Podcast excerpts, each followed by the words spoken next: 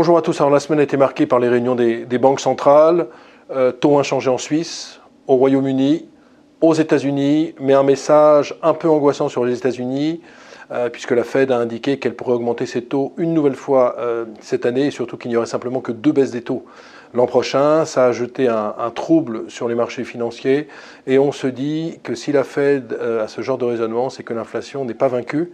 Il faut dire que le pétrole qui n'arrête pas de monter, gagnant plus de 30% en l'espace euh, d'un mois et demi, euh, me fait dire que ça pourrait être compliqué, alors que pour l'instant, les États-Unis sont l'un des rares pays au monde à tenir d'un point de vue économique. Alors bien évidemment, c'est assez anxiogène ce qui se passe.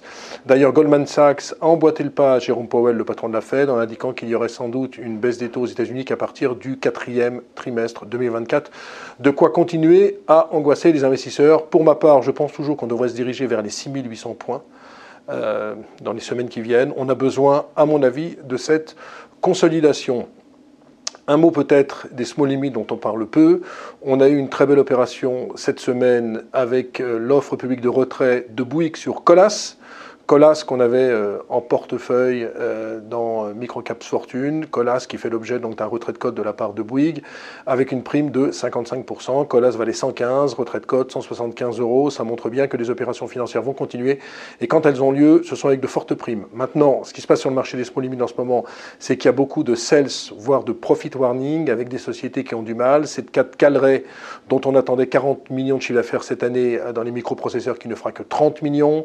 On a aussi des mauvaises surprise du côté de Gerbet, du côté de CGDIM. Ce qu'il faut bien comprendre, c'est autant les entreprises du CAC 40 ont un pricing power, c'est-à-dire qu'elles ont pu augmenter leur prix sans inflexion de la demande. Ce n'est pas le cas du tout pour les small et mid. En plus, il y a l'inflation salariale, on le voit de plus en plus souvent.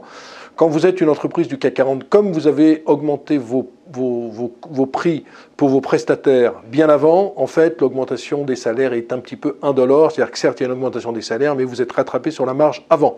D'ailleurs, quand on voit les marges euh, des entreprises, des grandes entreprises, on était à 32% cette année.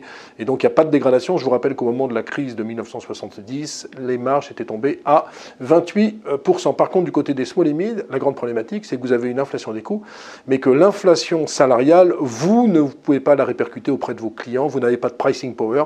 Et donc, c'est pour ça qu'on pas mal de dégradation de rentabilité dans le monde des small limits. C'est pour ça également qu'indépendamment du volume, on a un indice CAC Small qui perd 3% depuis le début de l'année, quand le CAC 40 gagne 10%. Donc, attention, on va sortir par le haut euh, sur le monde des, small limit caps avec les opérations financières, mais les, les résultats pour l'instant ne sont pas au rendez-vous. Il pourrait y avoir beaucoup, beaucoup de surprises. Donc, c'est pour ça qu'il ne faut pas rester surinvesti. Je me rappelle que je discutais encore hier à un déjeuner de Calray avec des investisseurs qui étaient extrêmement enthousiastes sur ce dossier. C'est vrai que c'est un beau dossier dans les microprocesseurs. La problématique, c'est que la dégradation de son chiffre d'affaires, son sales warning, a entraîné un repli de titres de l'ordre de 25%. Donc attention, ça peut aller très vite. Voilà, excellente journée à tous, excellent week-end, on se retrouve la semaine prochaine.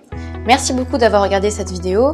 N'hésitez pas à réagir dans les commentaires ou à liker et partager cette vidéo si le contenu vous a plu. Et pour ne rater aucune de nos prochaines émissions, vous pouvez vous abonner à notre chaîne et activer les notifications. Et pour plus de contenu, n'oubliez pas que le dernier rapport rédigé par nos experts est accessible en cliquant sur le lien de description. On se retrouve tout de suite dans les commentaires et je vous dis à très bientôt pour une prochaine vidéo.